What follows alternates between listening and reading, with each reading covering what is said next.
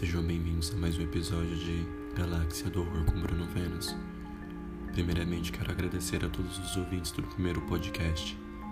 Agora aqui vai a parte 2 da história: Vaga de emprego.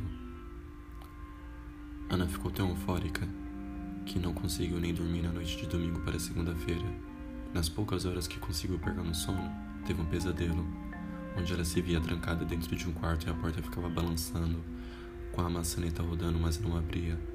Quanto mais Ana sentia medo em seu sonho, medo de que a porta se abrisse, a porta balançava ainda mais forte, mais e mais forte. Finalmente, quando a porta foi arrombada, sua mãe acordou para ir abrir a conta no banco.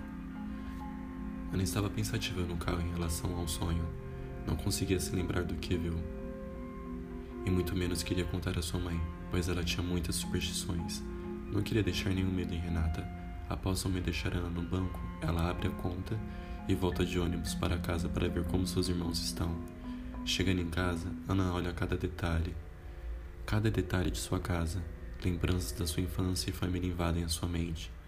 Olha seus irmãos e abraça eles bem forte e diz: Eu juro que vou vir todos os finais de semana aqui ver vocês. Eles gritam de alegria. E Ana vai cuidar dos afazeres, meio preocupada, pois era o braço direito de sua mãe na casa mas precisava ir para conseguir alcançar seus objetivos. Quando sua mãe chega do trabalho, as duas jantam a última vez juntas diariamente, como era de costume. Após a janta, sua mãe abraça Ana bem forte e deseja uma boa noite e todos aqueles desejos positivos de todas as mães com seus filhos no primeiro emprego. A sua amada filha agora já é adulta e vai trabalhar. Ana deita e logo pega no sono.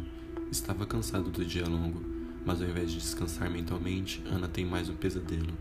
Na verdade, a continuação do que terá na noite anterior. No pesadelo, Ana está com seu corpo colado na parede ao lado de sua cama, com muito medo de morrer. Direção contrária da porta do quarto arrombada, pelo ser maligno, com os olhos vidrados nos olhos de Ana.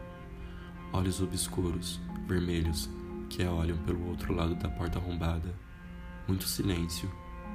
A criatura não passa da porta, parado ali, olhando fixamente para Ana. Cada ponto de seu corpo, como se a criatura fosse a qualquer instante entrar e devorar Ana. Enquanto de uma forma paralisante, Ana não conseguia se mexer no sonho. Estava com muito medo da criatura que só conseguia ver os olhos vermelhos no escuro. A porta aberta balançando, com um barulho de dobradiça enferrujada, ainda arrepiava cada vez mais os cabelos de Ana no sonho.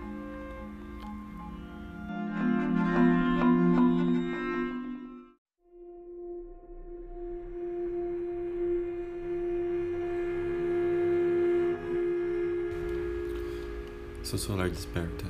São cinco da manhã. Ana tem que sair às seis para que sua mãe chegue a tempo no trabalho. Então toma seu banho, já que havia deixado no porta-malas do carro em diante suas coisas pessoais. Então só se arrumou, tomou um café com sua mãe segurando na mão dela, porque a partir de agora a vizinha iria olhar as crianças até que sua mãe chegue do trabalho.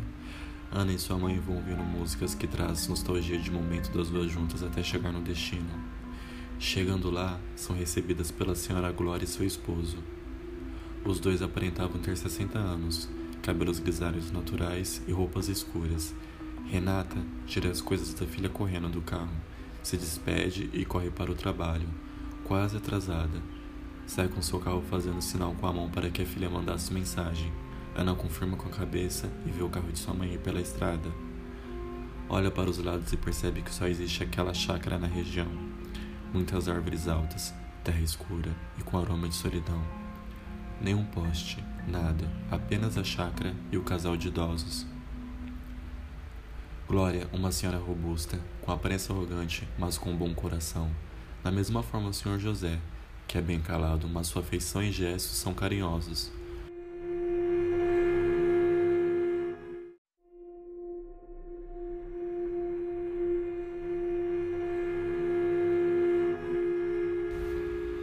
Mas Ana não se importa.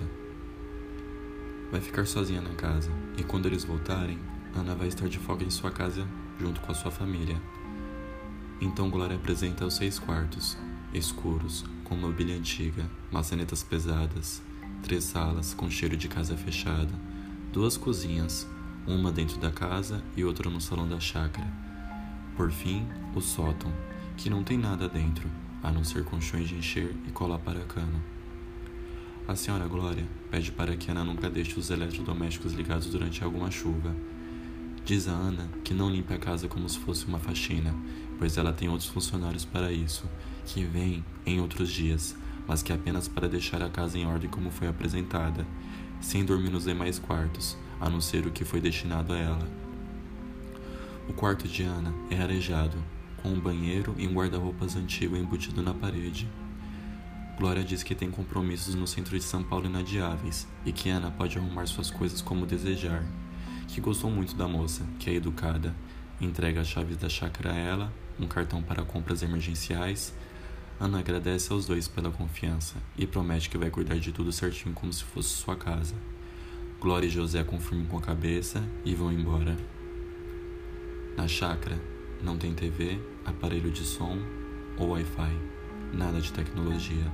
Apenas um telefone. Ana tem a internet do seu celular para se comunicar com sua mãe, então não liga muito e consegue falar com seus colegas pelas redes sociais usando o sinal de celular. Silêncio e mais silêncio é o que Ana escuta na chácara, e o som do vento sombrio entre as árvores mortas, de cada tronco vazio das árvores altas e escuras de musgo antigo. Vai um pouco para o lado de fora, mas está tudo nublado, devido às árvores úmidas. Volta para dentro, no quente, e decide tomar um banho para relaxar e descansar. Já são quase seis horas da noite e começa a escurecer aos poucos, emanando do céu o tom crepúsculo, que em sequência, o anoitecer. Ana entra em seu banheiro, que é bem grande por sinal,